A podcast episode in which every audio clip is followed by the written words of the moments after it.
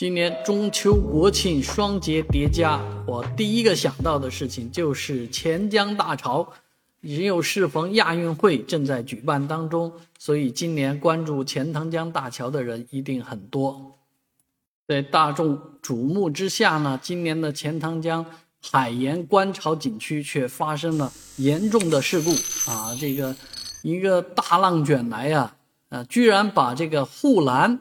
护栏栏杆给打碎了，啊，这一下可能真的是挺吓人的。相当多的人呢，在这个大浪之下掉入江中啊！你想想，那么坚硬的这个护栏栏杆啊，栏杆石被大浪啊给打碎了，打打散了啊，真的挺吓人的啊！而且当时那么多人站在那个位置上，一下肯定卷进去很多人。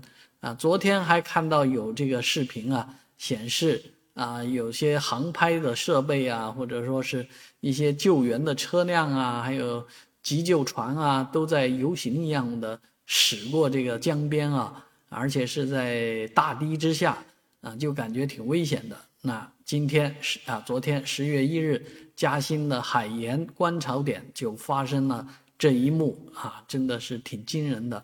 当然呢，啊，每年。钱塘江观潮总会发生意外，因为总有人想站得离潮水更近一点。我实在不理解，站靠的靠那么近啊，就为了想让这个脏水泼泼在自己身上吗？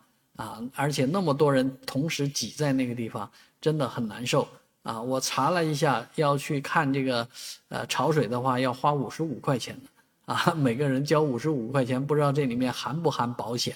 反正这样的事情，那叫君子不立危墙之下啊！啊，这么危险的地方，我是不会去的。